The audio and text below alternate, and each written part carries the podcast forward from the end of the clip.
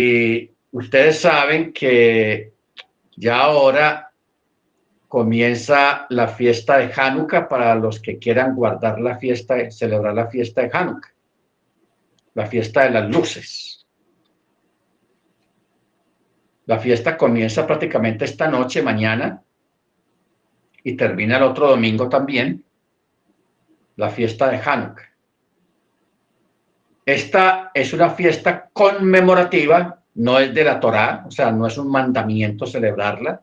El que la quiera celebrar, bien lo hace, y el que no la quiera celebrar, también hace bien. No hay problema con eso.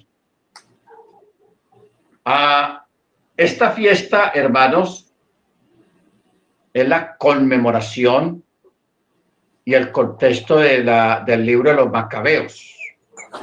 Claro, en su Biblia no está eh, el libro de Macabeos. En la Biblia católica sí está Macabeos.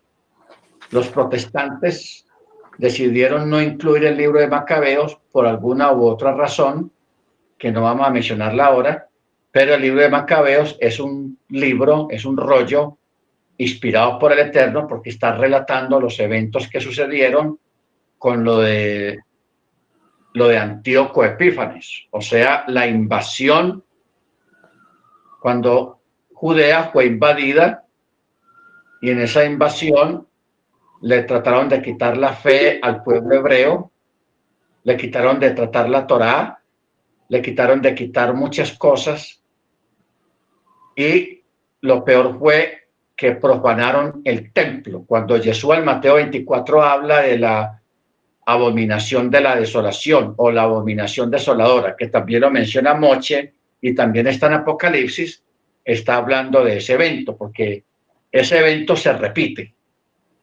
O sea, ese evento ya pasó, pero en el futuro se va a repetir ese evento. También va a haber otra abominación de la desolación. ¿Qué, ¿Cuál fue la abominación?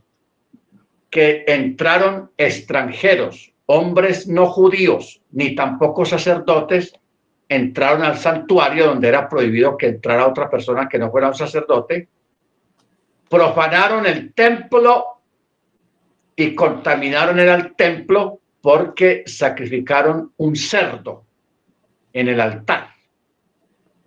Y eso provocó la desolación, o sea, el Ruach salió, se retiró de ahí la presencia de Hachem, se retiró de ahí por, la profanación del sagrado santuario. ¿Ok? Entonces, a, raíz de estos eventos, pues el pueblo se rebeló, y ahí salieron los macabí, los macabeos, lucharon durante varios años en contra de estos invasores hasta que al fin lo lograron sacar.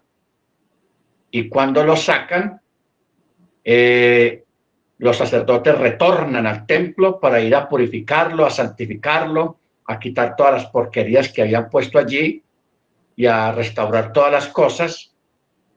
Y dentro de esta restauración estaba el encendido de las lámparas, más de 100 lámparas que hay en el santuario, pero no había el aceite.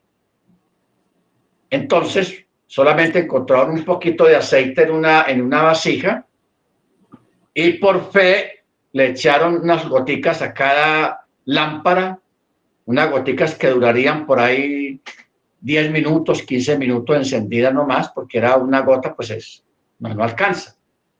Pero ellos por fe le echaron a todas esas lámparas esas gotas mientras procesaban el otro aceite. Y el proceso de ese otro aceite duraba ocho días.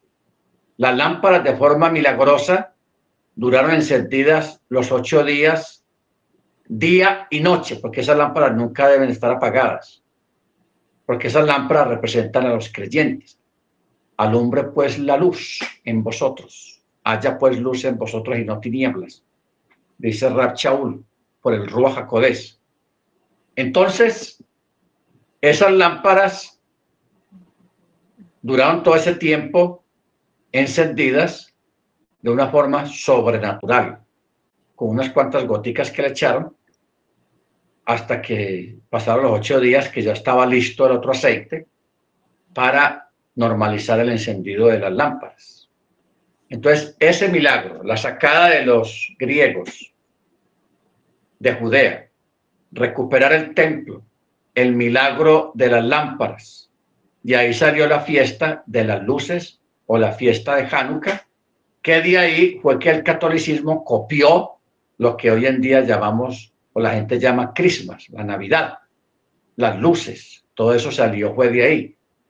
¿Ok? Ese es el origen de, de la Navidad católica o pagana en la fiesta de Hanukkah.